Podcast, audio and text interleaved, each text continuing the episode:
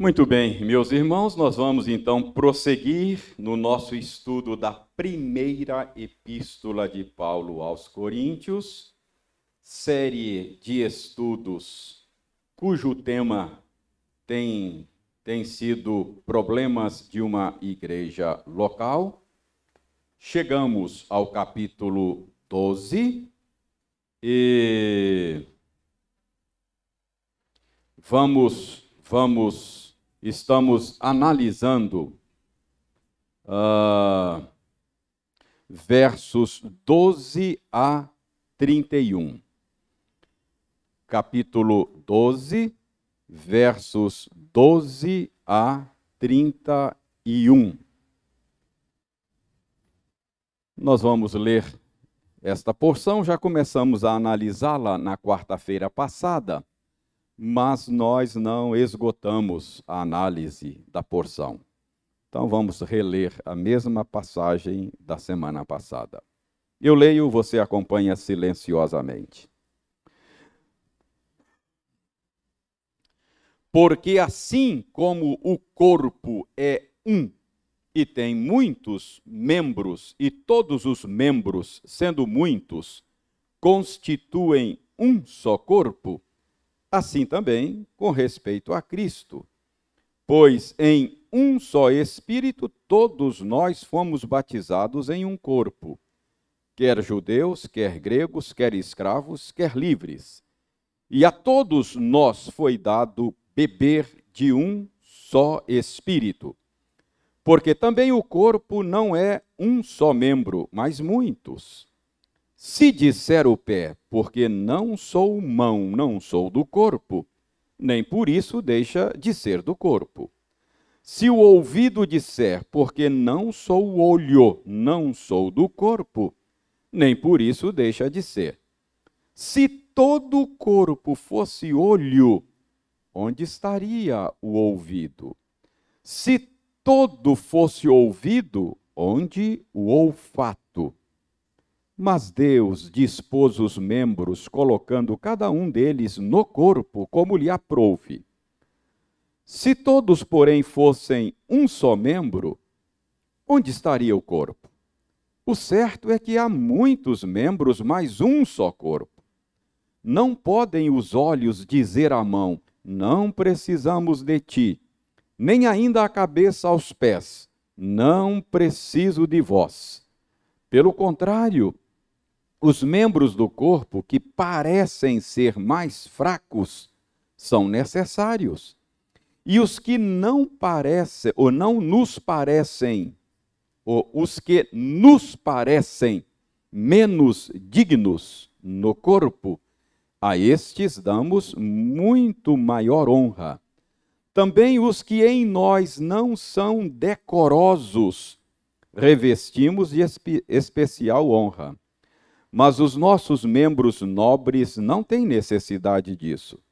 Contudo, Deus coordenou o corpo, concedendo muito mais honra àquilo que menos tinha, para que não haja divisão no corpo. Pelo contrário, cooperem os membros com igual cuidado em favor uns dos outros, de maneira que, se um membro sofre, todos sofrem com ele. E se um deles é honrado, com ele todos se regozijam. Ora, vós sois corpo de Cristo, individualmente membros desse corpo.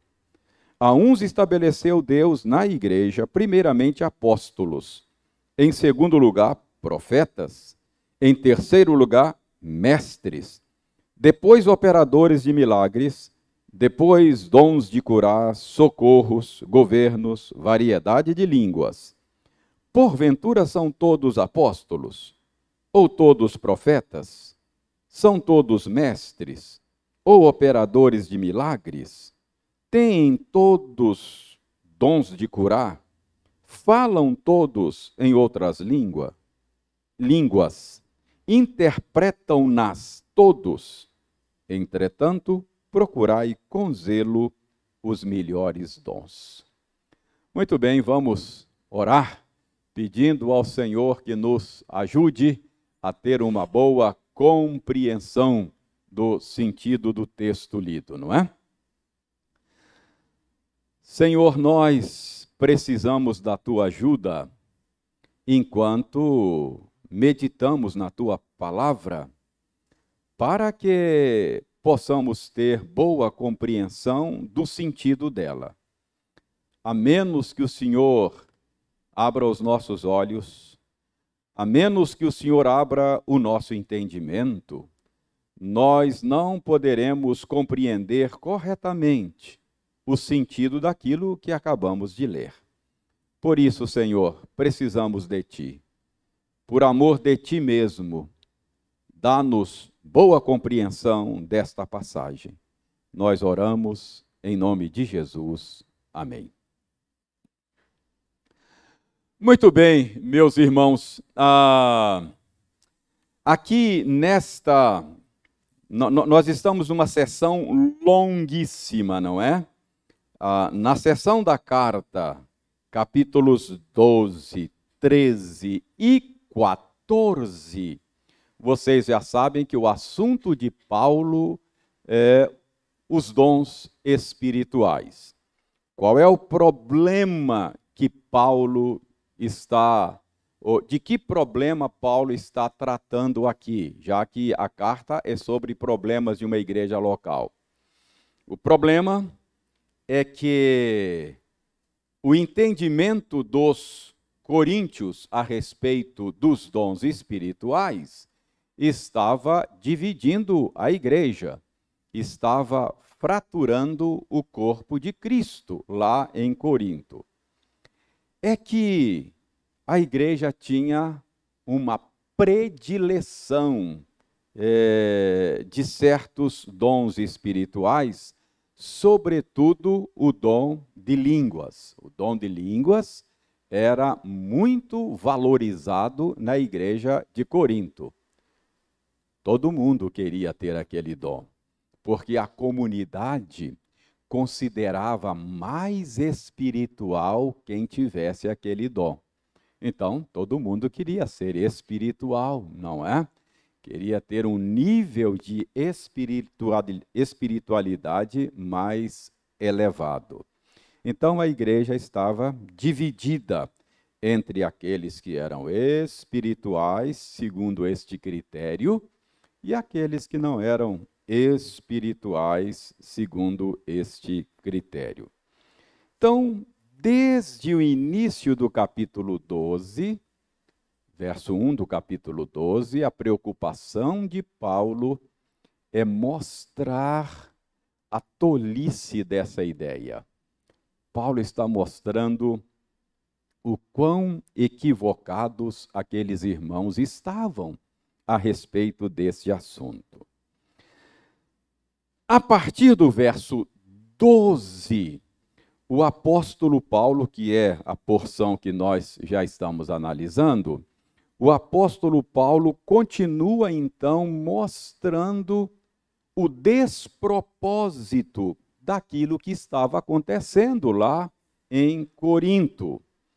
Uh, essa divisão deles em torno de dons espirituais, para Paulo, era simplesmente um absurdo, uma tolice, não é? Então, Paulo está aqui continua se esforçando para mostrar a eles a tolice do que eles estavam fazendo. E Paulo, aqui, a partir do verso 12, a estratégia de Paulo para mostrar o despropósito do que estava acontecendo é usar uma metáfora. Qual é a metáfora que Paulo está usando? a metáfora do corpo humano. Então, Paulo chama a atenção deles para o corpo humano como uma ilustração da natureza da igreja, que é o corpo de Cristo, não é? Então, ele diz que a igreja é muito parecida com o corpo humano. Então, nós já vimos na semana passada que Paulo mostra para eles como seria ridículo se um corpo fosse formado por um único tipo de membro, não é? Paulo, nós lemos aqui, Paulo diz: já imaginaram se todo o corpo fosse só mão? Já imaginaram se todo o corpo fosse só pé? Uh, já imaginaram se todo o corpo fosse formado só de narizes, só de olhos? Paulo diz: gente, isso é ridículo, ridículo. O corpo simplesmente desapareceria. Assim também, se a igreja fosse dotada de um único dom, não é? De apenas um tipo de membro. Então, isso seria simplesmente um absurdo. Uma igreja que só tivesse um tipo de dom em operação. É? Então, o que Paulo quer mostrar para eles que a diversidade é boa, a diversidade é bela, que a diversidade é necessária para que o corpo exista. Nós vimos isso na semana passada. Sem a diversidade de dons, o corpo simplesmente deixa de ser corpo. Sem a diversidade de dons, o corpo perde a sua beleza. Sem a diversidade de dons, o corpo perde a sua utilidade. Nós vimos isso na semana passada, não é?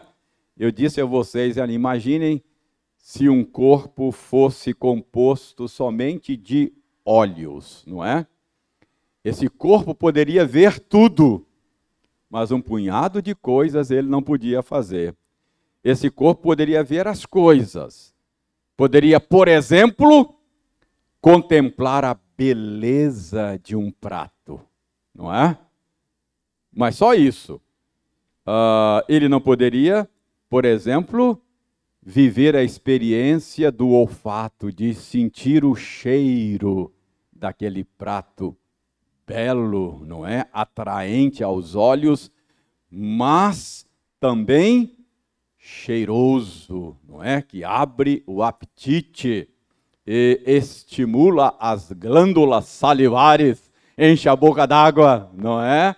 Uh, se não tiver o olfato, se tiver só olho nesse corpo, a experiência desse corpo empobrece, não é? Ele pode ver, mas não pode ter o olfato. Uh, se tiver só olho uh, e não tiver boca, esse corpo não pode viver a experiência da degustação, não é? Pode ver, mas não pode cheirar, não pode degustar, não é? Aquele prato. Percebe como a diversidade é que torna a coisa bela e rica? Quer dizer, é isso que Paulo está dizendo. Olha, se um corpo fosse feito só de um tipo de membro, ah, isso seria feio, horroroso e seria pobre, não é? A experiência desse corpo se empobreceria. Fala aí, Udei. Óbvio, óbvio, é uma aleijão, não é? Isso, uh, uh, o belo tem a ver com a harmonia, não é? Beleza tem alguma coisa assim de harmonia. É como se, de repente, um dos membros do corpo eh, se desenvolvesse exageradamente mais do que os outros, perde a harmonia, não é? Uma questão de beleza. Então é isso que Paulo está fazendo. Paulo está ajudando, ajudando os coríntios e a nós também a ver a tolice daquele negócio de todo mundo quer falar língua e ninguém quer fazer mais nada. Não é? Paulo isso é, isso é, isso é pobre. Isso, isso é, empobrece a experiência do corpo de Cristo. Depois, ainda na semana passada, nós vimos aí a partir do verso 21, é, Paulo mostrar que todos os membros do corpo humano são necessários, não é? Mesmo aqueles membros é, é, que parecem mais fracos. Ele diz aí no verso 22: o seu dedo mínimo é necessário, né? O mindinho, como diz lá na minha terra, ele é necessário. Assim também na igreja. Então, Paulo está usando aqui a metáfora do corpo humano para mostrar que todos os membros do corpo de Cristo são necessários. Verso 22. E no verso 23, dê uma olhada aí. Paulo disse que existem membros no corpo que parecem menos dignos. Verso 23. Mas, curiosamente, esses membros menos dignos do nosso corpo, a gente tem a tendência de tratá-los com maior deferência, com maior honra, não é? Ah, e Paulo diz aí também no verso 23: existem que, ah, membros que são menos dignos e existem membros que não são decorosos. Tanto um quanto o outro a gente cuida de maneira especial. Seja por seja por decoro, não é? Então tem partes do corpo humano que que é, por uma questão de decoro, você é, expor certos membros é vergonhoso, então a gente cuida com com maior atenção dessas partes por uma questão de decoro, e existe aqueles que são menos dignos, ah, talvez por uma questão estética. Eu, eu dei o exemplo na semana passada, não é? é às vezes o, o, sujeito tem um pé feio, né? cheio de joanete, de unha encravada, calos, não é? Então, é, é, essa é a parte menos digna do pé a tendência é você tratar essa parte que você considera menos digna com maior atenção. Aí você investe mais nele, não é? Aí você capricha no calçado, um calçado fechadinho, mais confortável. Não é? É, então, Paulo está dizendo o seguinte: quando você tem por alguma razão, um membro do seu corpo que você considera menos digno, o que você faz? Você trata com maior deferência, você trata com maior honra. Aí Paulo faz a transposição, ele fala: na igreja também é assim. Tem certos membros que parecem, a gente não considera muito digno, mas o Senhor costuma honrar mais esses membros menos dignos, que a gente considera menos dignos. E o exemplo que eu dei para aqueles que estiveram aqui, eu disse: olha, pensa naquela irmã, toda igreja tem, né? Pessoas assim, aquela irmã simples, aquela irmã que não, não tem nenhuma visibilidade na comunidade, ah, é uma irmãzinha assim, semi-analfabeta. Ah, ela nunca é convidada para fazer uma oração no culto público, porque não se expressa bem. Então é aquele tipo de membro assim menos digno. Mas essa irmã é crente fiel. Essa irmã ama Cristo. Essa irmã ama a igreja. Essa irmã, toda semana, a cada dia da semana, entra no seu quarto, abre o boletim da igreja e ora por cada aniversariante do dia. Ora pelas famílias no altar. Ora pelo pastor. Ninguém vê, o ministério dela. E, e o Senhor trata com honra esses membros do seu corpo que são menos, são considerados menos dignos. Essa irmã vive com um salário mínimo, muitas privações. Olha, tem problemas de saúde, mas essa irmã é honrada pelo Senhor. Ela tem uma alegria que ninguém sabe de onde vem. Ela ela transborda segurança e esperança que a turma inveja. Percebe? Os membros menos dignos do corpo são tratados com maior honra. E talvez você tenha uma surpresa. Na glória, talvez você perceba que, que a coroa dessa irmã talvez tenha mais brilhantes do que a coroa do pastor daquela igreja. Percebe como é que o Senhor faz? Então é isso que Paulo diz aqui. Então existem membros no nosso corpo humano que a gente considera menos digno e por isso mesmo a gente cuida melhor, trata com maior honra. Assim também no corpo de Cristo, não é? Então, ah, ah, é, paramos aí, não é? Agora, vejamos os versos 25 a 27, ok? Versos 25 a 27, né? Ah, versos 25 a 27. No verso 25, Paulo diz que ah, o propósito desta diversidade que há no corpo humano é para que não haja divisões no corpo. Está aí no verso 25. Muito pelo contrário. Qual é o propósito?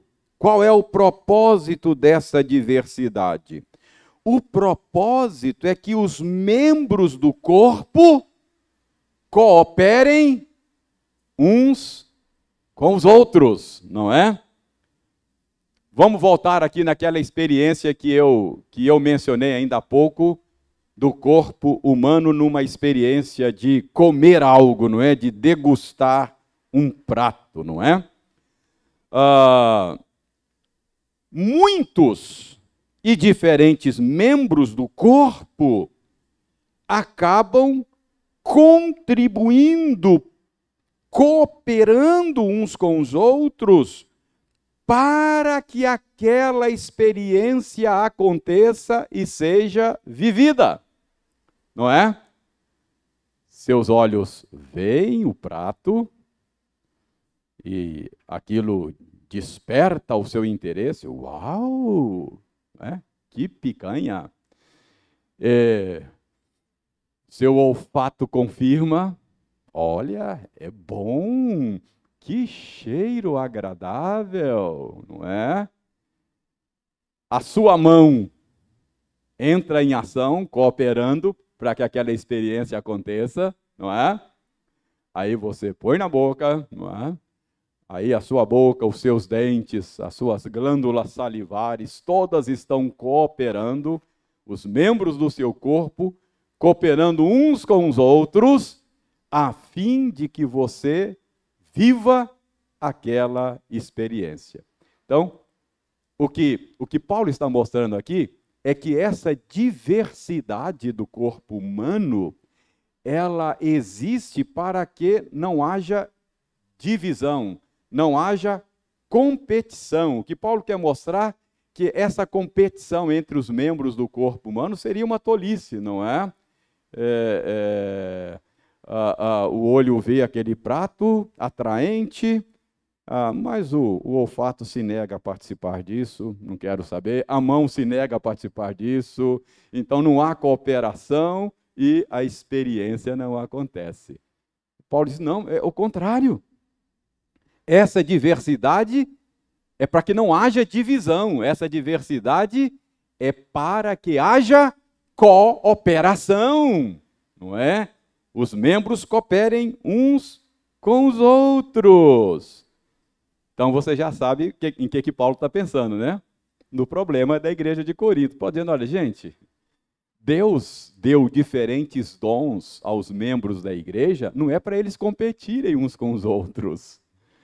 Essa competição é despropositada.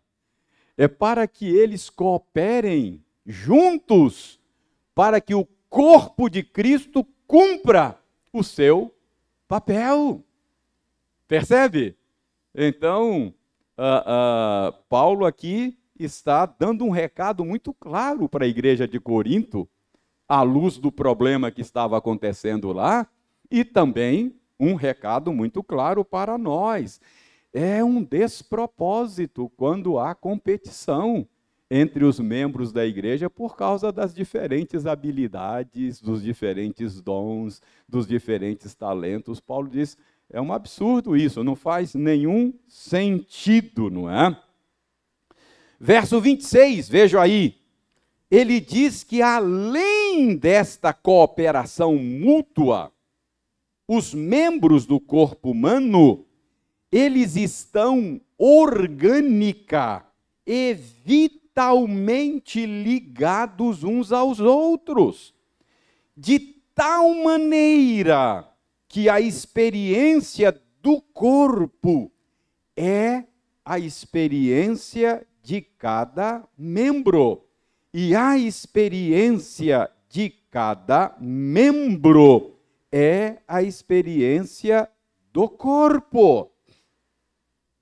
Voltemos a aquela experiência de comer um alimento, de degustar um prato, não é? Tal experiência não é uma experiência só da boca, não é verdade? Ela é uma experiência de todo o corpo. Uh, quem come não é a sua boca, não é verdade? Quem come é você. É você, não é? Você, você nunca chega aqui e fala assim, gente, a minha boca comeu uma picanha ontem.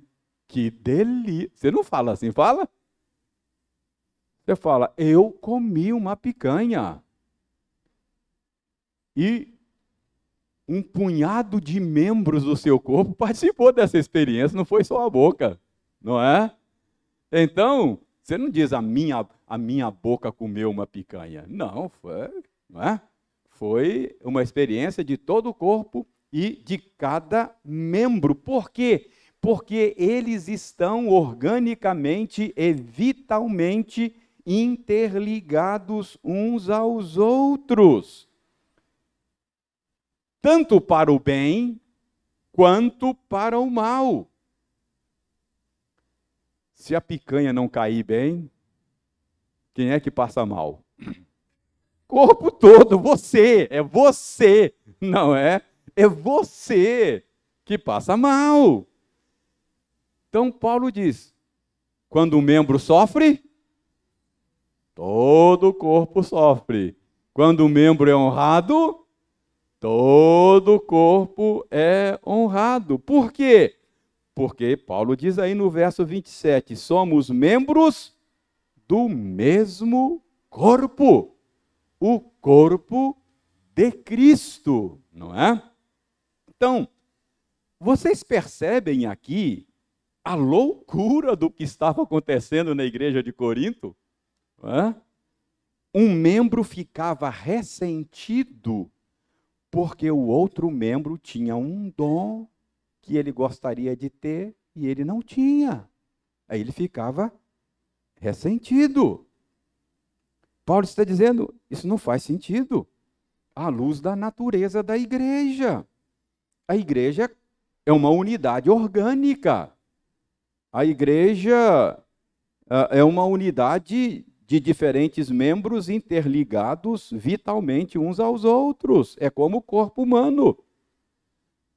Se a dor do pé não for também a dor da mão, esse corpo está doente, tem, tem um problema aí, não é?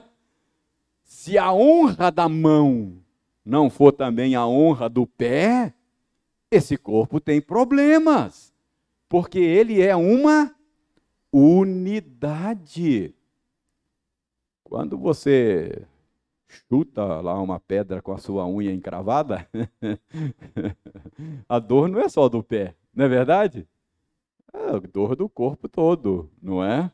é todo o corpo sente a, a dor que é do pé. Então, é isso que Paulo mostra aí até o verso 27. Ora, vós sois corpo de Cristo e individualmente membros deste corpo. Chegamos ao verso 28, 28 a 30, não é? No verso 28, Paulo mostra que, naquilo que diz respeito aos dons espirituais, o Senhor arranjou a coisa de tal maneira, muito parecida com o corpo humano, que há diversidade no corpo de Cristo. E aí ele apresenta aí é, uma lista de diferentes dons espirituais no verso 28 e 29. Então, nessa grande sessão aqui, é a segunda lista que Paulo apresenta, não é? Lá Lá no meio do capítulo, nós vimos uma lista e gastamos umas duas ou três semanas analisando a natureza daqueles dons lá, não é? Ah, e alguns daqueles dons ele, ele repete aqui, então nós já, já passamos por eles, e você já tem uma noção da natureza deles. Mas aqui ele inclui dois dons que não está na primeira lista, e, e há outros dois detalhes nesta lista que eu gostaria de comentar com vocês. Então, os dois dons, descobriram aí quais são os dois dons que ele que ele colocou nesta lista e não colocou na lista anterior?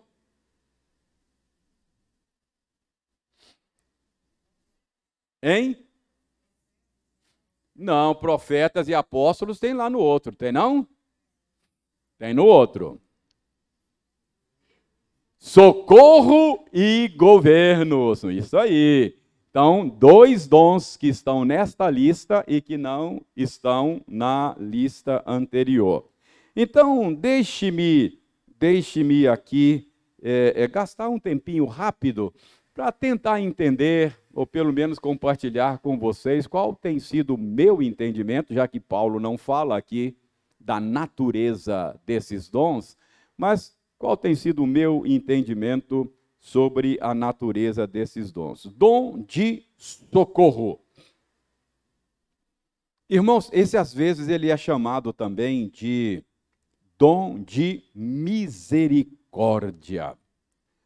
Alguns estudiosos entendem que existem pessoas no corpo de Cristo que são dotadas, que são especialmente habilitadas com uma capacidade especial de se compadecer e se envolver com a dor alheia, com o sofrimento alheio. Então, isso talvez seja o que Paulo está dizendo aqui sobre dons de socorro. Existem pessoas, e você certamente, se começar a pensar, você vai descobrir pessoas assim, que são naturalmente movidas para fazer algo por pessoas que sofrem de alguma maneira pessoas compassivas, não é? Compassivas. Lembrem-se de que a certa altura eu disse a vocês aqui em algum momento que você precisa fazer a distinção entre dom e obrigação cristã. É claro que todos os cristãos têm a obrigação de se compadecer dos outros, é, de ser sensível ao sofrimento alheio e se envolver, fazer alguma coisa, não é? Mas tem gente que é especialmente habilitada pelo Espírito de Deus para esse tipo de ministério. Gente assim como o bom samaritano, né? que não consegue passar de largo. E, e percebem, alguns não, nem, não, não, às vezes não têm, eh, alguns precisam ser mais, mais intencionais, mais disciplinados, e muitas vezes passa despercebido. Mas quem tem dom de socorro é especialmente habilitado para se envolver com a dor alheia. Então, eu creio que é isso. Deus habilita gente assim. E tomara ele levante gente assim no nosso meio, não é? Que tenha dons de socorro. Na igreja de Corinto, todo mundo queria o dom de línguas, não é? E não é à toa que Paulo, sempre na lista dele, na primeira lista foi assim, na segunda lista, qual é o último dom que ele coloca aí nessa lista? Dom de línguas. e eu creio que isso é proposital. Paulo está colocando por último aí. E o outro dom aí é, é, que não está na outra lista que nós já comentamos é governos. Isso é um dom espiritual. Governos é o que nós poderíamos chamar de dom de liderança. Então, é, existem pessoas no corpo de Cristo que foram especialmente capacitadas, especialmente habilitadas pelo Espírito Santo para funcionarem no corpo de Cristo com esse dom dom de liderança. Preste atenção, nós fizemos uma distinção aqui a certa altura entre dom espiritual e cargo. Aqui não está falando de cargo de liderança. Aqui é dom espiritual de liderança. É claro que uma pessoa que tenha o dom espiritual de liderança, se ele for nomeado ou eleito para uma posição de liderança, ele vai exercer esse dom. Não é verdade? Claro. Mas mesmo que ele, mesmo que ele não, não é, tenha por eleição ou nomeação um cargo de liderança, ele funciona normalmente no exercício desses dons. É, é assim, isso é, é, é natural. É uma habilidade sobrenatural que funciona naturalmente. Por exemplo, é, se você pegar um grupo de pessoas, 10 pessoas, e dá para eles uma tarefa, olha, eu quero que vocês façam isso aqui, deixa lá, para eles fazerem. Certamente você vai descobrir um ou outro que sem que ninguém determine, ninguém fale, ele lidera. Não é? Ele vai, vai distribuir tarefa, ele vai, ó, pega, faz assim, ó, vamos fazer assado, gente, vamos por aqui, tal, tal. É isso, é, é dom espiritual de liderança. Faz naturalmente, não é? Ah, uma reunião, por exemplo, aqueles que têm dom de liderança, mesmo que não esteja na presidência, precisam se segurar para não liderar a reunião. Irmãos, entender isso é muito importante, evita muitos problemas na igreja. Porque se você entende que é dom espiritual, você vai ser mais paciente com aquele irmão que você sabe que ele não tem o dom espiritual de liderança. A tendência é quem tem dom de liderança está sendo liderado por alguém que não tem esse dom, é ficar impaciente e, e às vezes até é, é, trocar as mãos, é? as mãos pelos pés, os pés pelas mãos, não é? é? Porque é angustiante, não é? é então é, é, é necessário você entender essas coisas, porque você pode agir de maneira mais sábia nas situações concretas da, da vida. Há pessoas que não têm dom de liderança, têm dom de ajuda, que é um outro dom espiritual. É, ele não toma a iniciativa, ele gosta de ser liderado. Ele, ele, quer que você diga assim, ó, fulano, é o seguinte, eu quero que você faça isso aqui, ok? Oh, tranquilo, deixa comigo. Entendeu? Ele gosta. Se você não tomar a iniciativa de liderá-lo, ele fica esperando. Não, não toma iniciativa, ele gosta de ser liderado. Dom espiritual de ajuda. Precisamos entender uns aos outros, compreender uns aos outros. Isso isso, isso, é, isso é, é, é muito importante entender esse assunto, porque a tendência, às vezes, é, é por falta de, de, entendimento do assunto, a gente a, a fazer juízos equivocados. Né? Alguém que tenha o dom espiritual de evangelização. A tendência dele é achar que quem não evangeliza como ele não é nem crente. Esse cara não é crente, não. Não, não é. Essa é a tendência. Mas ele precisa entender que o outro tem obrigação de fazer mas ele não faz com, com a mesma desenvoltura, com o mesmo prazer, não é? Do, que, do que aquele que tem o dom. Entende como é que é a coisa? É importante entender aqui. Então, é, oi. Pois não? Ah, fala, Rose.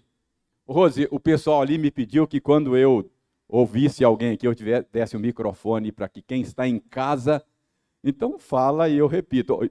Irmãos que estão em casa, a Rose não quer falar no microfone. Fala, Rose.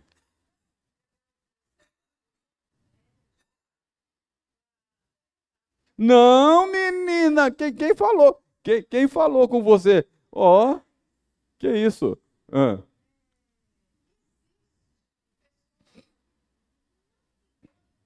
Não, não existe, não existe. É, não, não. Você, você pode dizer, Rose, se você é nascida de novo, se você é habitada pelo Espírito Santo, você foi inserida no corpo de Cristo, você, a, a, Paulo diz, escrevendo aos Efésios, que é, é, nós fomos salvos pela graça mediante a fé. É, a, Pela, pela graça sois salvos mediante a fé. Isso não vem de vós, é dom de Deus, não vem de obra que nem se ah, Pois somos feituras dele, obrigado Eurídice, pois somos feituras dele, criados em Cristo Jesus para as boas obras. Quando Deus nos salva em Cristo Jesus, ele já tem em mente um ministério para nós. Às vezes é um ministério que não tem visibilidade. Às vezes é um ministério é, é, é, que, que funciona assim sem aparecer muito, mas ele é útil no corpo de Cristo e Deus nos habilitou para isso. Então você deve dizer assim: eu ainda não sei qual é o meu dom, eu ainda não descobri qual é o meu dom, mas certamente você tem, certamente não tem, não tem nenhum membro do corpo de Cristo que não tenha sido colocado ali visando um, que ele funcione de uma determinada maneira. Então, qual é o meu minha sugestão? Comece a orar sobre isso. Diga, Senhor, eu eu leio lá na Bíblia que o Senhor me salvou, eu sou feitura tua, criada em Cristo Jesus para boas obras para realizar alguma coisa no corpo de Cristo. Senhor, eu, eu gostaria muito de saber o que, que o Senhor quer que eu faça. Comece a falar com Ele sobre essas coisas. Segundo, se envolva. Comece a fazer coisas. Se envolva, se envolva. E você vai descobrir, primeiro, porque quando você começa a funcionar de acordo com aquilo que você foi projetada, isso dá prazer. Enche o coração de, de alegria, dá prazer fazer aquilo para o qual Deus planejou você. Olha, uma das coisas que me dá mais prazer no corpo de Cristo é fazer o que eu estou fazendo agora. Isso aqui, ó. isso me dá um prazer, eu gosto disso demais da conta. É, porque Deus me habilitou para o ensino. Segundo, ouça feedback das pessoas. Porque são as pessoas que são abençoadas pelo nosso dom. Ao longo da vida, esse meu dom de ensino foi sendo confirmado, porque pessoas dizem, pastor, quando o senhor ensina, eu sou abençoado. Eu, eu, eu, gosto de ouvir o seu ensino. O seu ensino me faz bem, me ajuda a ver a beleza de Cristo, a beleza da Escritura. Então, é, é a igreja que vai confirmar. Se ninguém, se ninguém aprende com o meu ensino, é abençoado, talvez Deus tenha me chamado para fazer outra coisa. Entendeu? Então, então, se envolva, se envolva, procure na igreja alguma frente de trabalho, comece a fazer e, e vá fazendo. Faz alguma coisa aqui esse ano, outro ano, faz, vai fazendo, vai se envolvendo, eh, você vai, vai, vai se encontrar no corpo de Cristo. Ah, acho que é para isso que Deus me colocou aqui. Entendeu? É assim mesmo. Muito bem. Então, é, dois, dois dons que nós não tínhamos falado sobre a natureza dele estão aí, não é? Ah, mas, mas, é, dê uma olhada aí no verso, no verso 28, que aqui Paulo faz uma certa classificação, não é? é veja uma classificação. Isso aqui tem tem levado estudiosos a perguntar o que, que Paulo quer dizer com isso. Olha o verso 28, ó.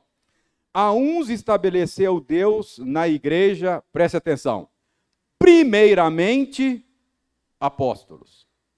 Em segundo lugar, profetas.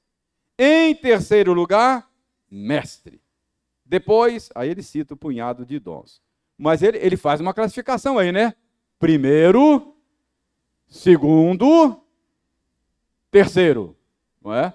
Primeiramente, segundamente, terceiramente, não é? Ele, ele faz uma. O que, que é isso? Por, que, por que, que Paulo está classificando esses dons aí? Teria essa classificação uma natureza cronológica? Seria cronológica. Alguns estudiosos acham que é isso, não é? Cronológica, aqueles dons mais básicos, os apóstolos estabeleceram os fundamentos da igreja, os profetas, mestres, não é? Alguns acham que a natureza disso aí é cronológica. Mas uma outra possibilidade é que Paulo esteja pensando mesmo na importância, no sentido de dons mais fundamentais. Então, esses dons são dons mais básicos, mais fundamentais. Então, vejam bem. Primeiramente, apóstolos, ok? Então, primeiramente, apóstolos. Então, a, a esta, esta talvez seja os apóstolos são aqueles que estabeleceram os fundamentos sobre os quais a igreja está sendo é, edificada. Então, esses, esse, esses, esse dom apostólico foi um grupo que é fundamental para a existência da igreja. A igreja, ela é uma igreja apostólica, não é? Estamos sendo edificados sobre o fundamento dos apóstolos. E os outros dois, profetas e mestres. Alguns estudiosos, nós já vimos que profetas aqui seria o profeta do Novo Testamento, não é?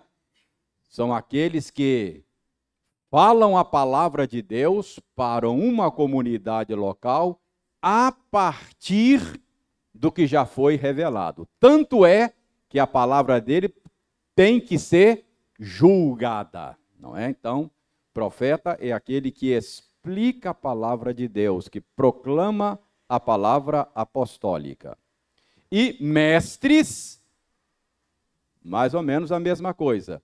É aquele que ensina o sentido da palavra de Deus.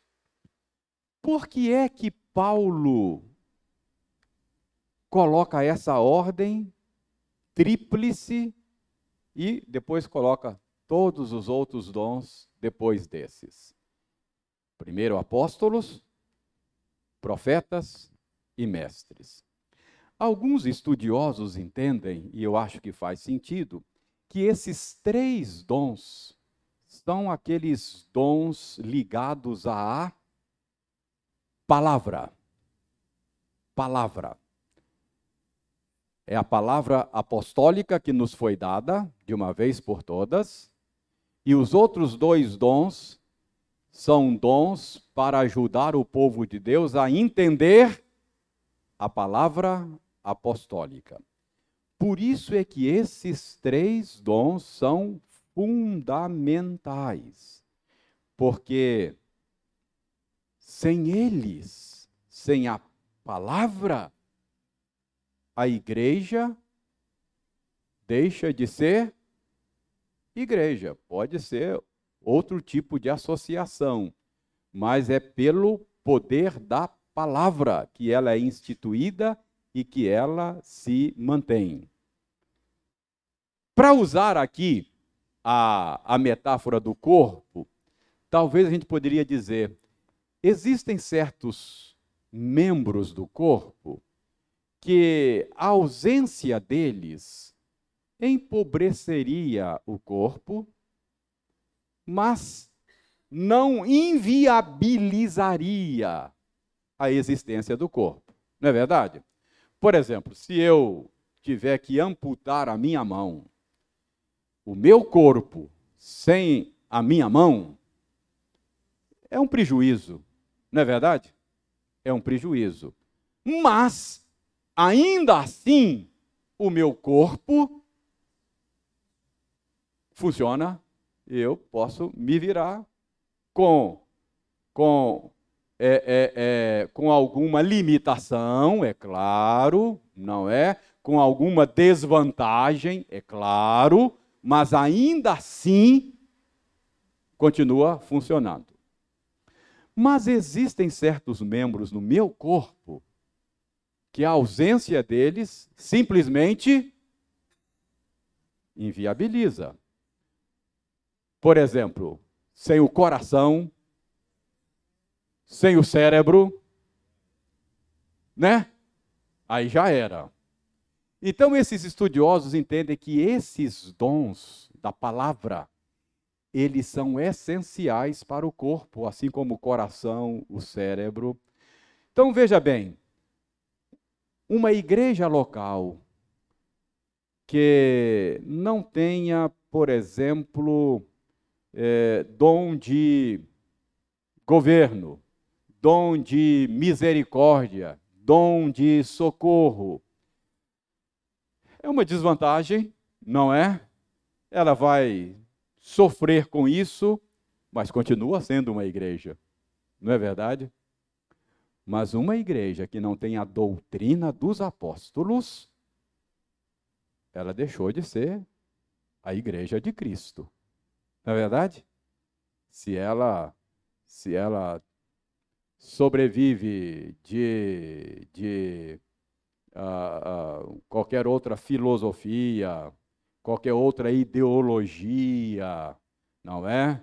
E não do evangelho de Cristo, ela é qualquer outro tipo de associação, mas não é a igreja de Cristo. Então, alguns entendem que é por isso que Paulo dá uma certa, um certo destaque nesta lista desses três dons. Primeiro, apóstolos, em segundo lugar, profetas, em terceiro, mestres. E depois ele enumera um punhado de outros dons secundários, por assim dizer. Então, talvez seja isso que Paulo quer dizer com esta classificação tríplice. Ok? Muito bem, então, uh, versos 29 a 30, ok? Parará. E verso 31 é uma transição para o capítulo 13, uma transição para o capítulo 13. É, para terminar, Uh, alguém leia o verso 31 aí e eu termino aqui.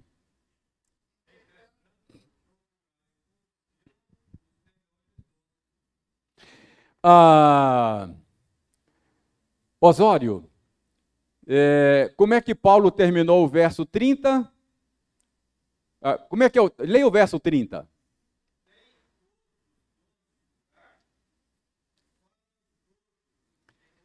Tem todos dons de curar? Falam todos em outras línguas? Interpretam-nas todos? Antes ele já diz, né, são todos apóstolos? São todos. Essas são perguntas retóricas. É, perguntas retóricas são perguntas com resposta óbvia. E todas essas perguntas é Paulo não está perguntando nada, ele está fazendo afirmação. Está dizendo, olha, é claro que não são todos, assim como o corpo humano não, não é só feito de nariz, a igreja não é só feita de apóstolos, não é só feita de, de, de que mais aí? Profetas, mestres, não é? São todos. Não, não são. Não é assim que Deus idealizou a coisa. Aí, no verso 31, ele diz: Entretanto, procurai com zelo os melhores dons. Os intérpretes se dividem aí. Alguns acham que o que nós temos aí, procurai, é uma ordem. O verbo está no imperativo. Paulo está mandando procurar dons que são melhores. Eu, pessoalmente, acho que não é uma boa interpretação, porque não combina com o contexto. Contexto todo, Paulo está dizendo que não tem dom melhor do que o outro. O contexto todo, Paulo está dizendo que é Deus quem dá os dons como lhe apraz, não é você que busca. Então, não pode ser uma ordem porque não combina com o contexto. No grego, a forma do verbo procurar é a mesma no modo indicativo e no modo imperativo. Então a tradução aí pode ser imperativo ou pode ser indicativo. Eu acho que a tradução no indicativo combina com mais com o contexto. Paulo não está dando uma ordem, Paulo está fazendo uma constatação. Um outro, outro verso que, que, que lembra isso é, Jesus falou assim, é, buscai as escrituras porque julgais ter nelas a vida eterna. Muita gente acha que Jesus está dando uma ordem, né? Buscai as Não, Jesus está fazendo uma constatação. Seja, vocês buscam a escritura porque acham que vão encontrar vida nela. Mas, ironicamente, vocês não querem vir a mim para terem vida. E as escrituras falam de mim. Vocês vão na escritura e não me vê lá. Quer dizer, é uma constatação. Paulo tá, Jesus não está mandando buscar a escritura, ele está fazendo uma constatação. Vocês, judeus, buscam as escrituras, esperam encontrar vida nela, mas ironicamente não querem vir a mim. E as escrituras testificam de mim. É a mesma coisa aí. Paulo não está dando uma ordem. Busquem os melhores dons. Paulo está fazendo uma constatação. Quer dizer, Paulo está dizendo: olha, nem todo mundo tem todos os dons. Entretanto, vocês aí em Corinto vivem obcecados buscando aqueles dons que vocês mais valorizam. Então, é uma constatação. Aí Paulo fala: Eu vou falar para vocês agora o que, que vocês devem buscar. Um caminho sobremodo excelente. Pare de ficar correndo atrás de dom. Corra atrás de outra coisa. Aí vem o capítulo 13, ele vai mostrar o que, que você deve buscar, em vez de buscar dom. Percebe? É uma constatação e não uma ordem. Entretanto, vocês ficam buscando aí com sofreguidão. Eu quero esse dom, eu quero esse dom. Paulo fala: Eu vou mostrar para vocês o que, que vocês devem buscar. Um caminho sobremodo excelente. Aí vem o capítulo 13, que é o estudo da próxima semana. Está claro aí como é que Paulo termina o capítulo 12? Pois não, pois não. Mestre, mestre, apóstolo, mestre, mestre. É, eu, assim, eu, eu entendo que mestre e o profeta que está falando a palavra, é, eu acho que na frente a pessoa tem esses dons tudo junto, porque a mesma pessoa que está falando da palavra, ele também está ensinando. É, ah, eu não sei exatamente, é, são, são, são atividades bem parecidas, quase que sobrepostas, não é? Ah, talvez o profeta é uma é um ensino da palavra mais em termos de aplicação, não é? Enquanto que o mestre é mais no sentido do significado daquela passagem. Talvez seja isso.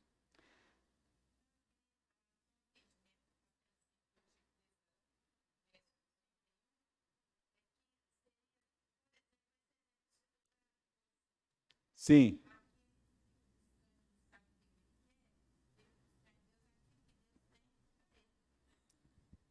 É, não, aí, aí pelo contexto é o seguinte: uh, nós sabemos pelo contexto que eles eram obcecados por certos dons.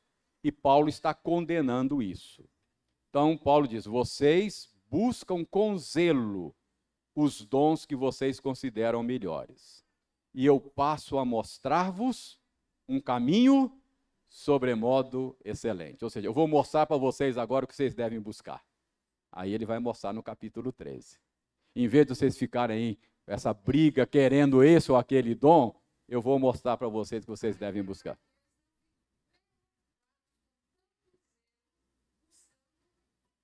É, eles buscavam com sofreguidão, com zelo, com grande interesse. Eu quero esse dom, porque esse dom aqui na minha igreja, ele é supervalorizado e eu vou ser considerado mais espiritual. Pois não, Osório?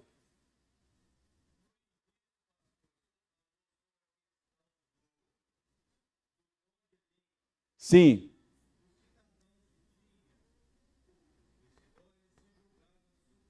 Sim.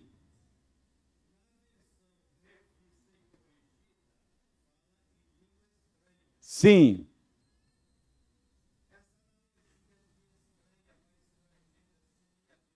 Mesma coisa. Quando é, é o, quando os, os tradutores optaram por traduzir língua, no original é só língua, é, língua estranha, é estranha para aquele que fala, ele não aprendeu aquele. Não é que não fosse um idioma humano, nós vimos isso aqui. Mas depois, na, na, na edição revista e atualizada, eles mudaram. Aí é só línguas, não é?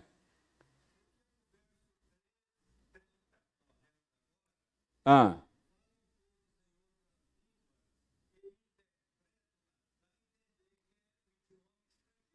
Exatamente isso. Ah, é, é isso que nós vimos.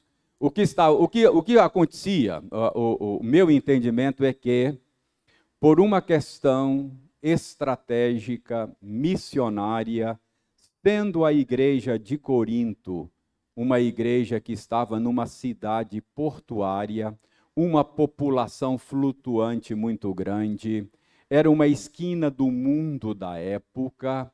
Então, pessoas com habilidade de falar outros idiomas seriam estratégicos para disseminar o evangelho para essas esses estrangeiros que por ali passavam. Deus, na sua graça, habilitou pessoas em Corinto para falarem outros idiomas que não a língua materna. Dom, você, você, você pode aprender um idioma estudando ou pode aprender de maneira sobrenatural, não é? E o que, que estava acontecendo? Estava acontecendo, nós vamos ver no capítulo 14, o que estava acontecendo é que essas pessoas habilitadas sobrenaturalmente com esse dom gostavam de esnobar os outros irmãos. Qualquer oportunidade que tinha para falar no culto, davam uma esnobada. Aí Paulo disse: não façam isso. É, se algum dia você usar esse dom, pense nos seus irmãos que não estão entendendo e peça alguém para traduzir para eles. Paulo diz: Eu falo línguas outras mais do que vocês, mas eu prefiro falar cinco palavras que os outros entendem do que falar mil palavras que não edifica ninguém. Entendeu?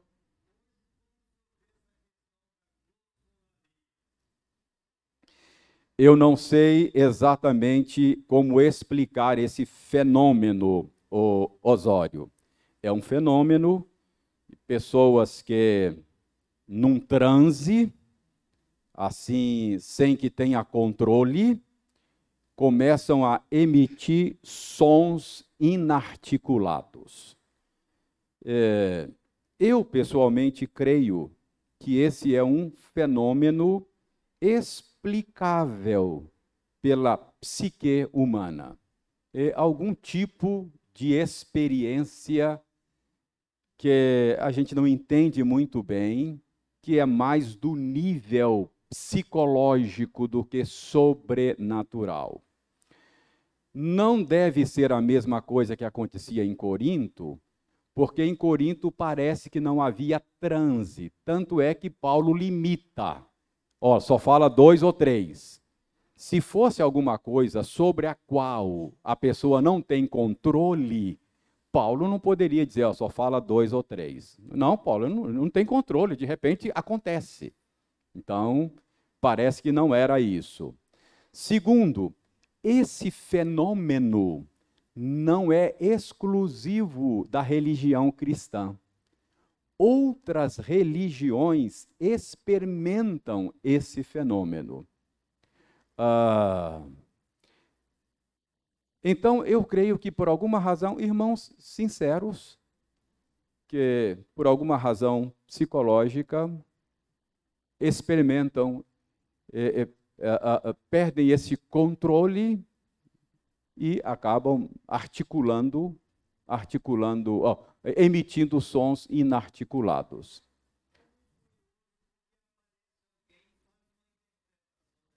Sim, é.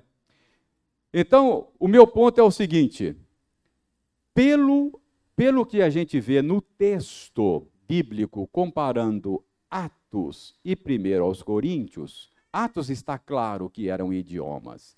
É, Parece-nos que não era esse fenômeno que estava acontecendo ah, em Corinto. Ah, Paulo diz que se não houvesse entendimento, é, a igreja não seria edificada. Por isso é que ele exige é, tradução.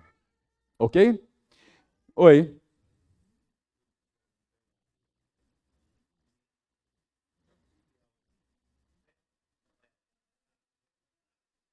É verdade, é verdade.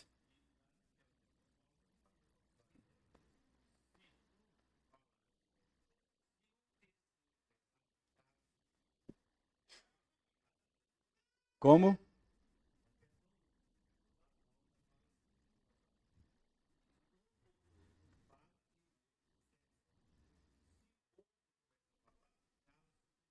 Aham. Uhum. É, isso sugere para nós, não é, Carlinhos, de que era um fenômeno que estava sob o controle da pessoa, não é? Não era algo sobre o que ele não tinha controle. O assunto é, o assunto é, é, nem tudo aquilo que a gente para o que a gente tem explicação não é necessariamente espiritual, não é, ou do Espírito Santo. Ah, como? O quê?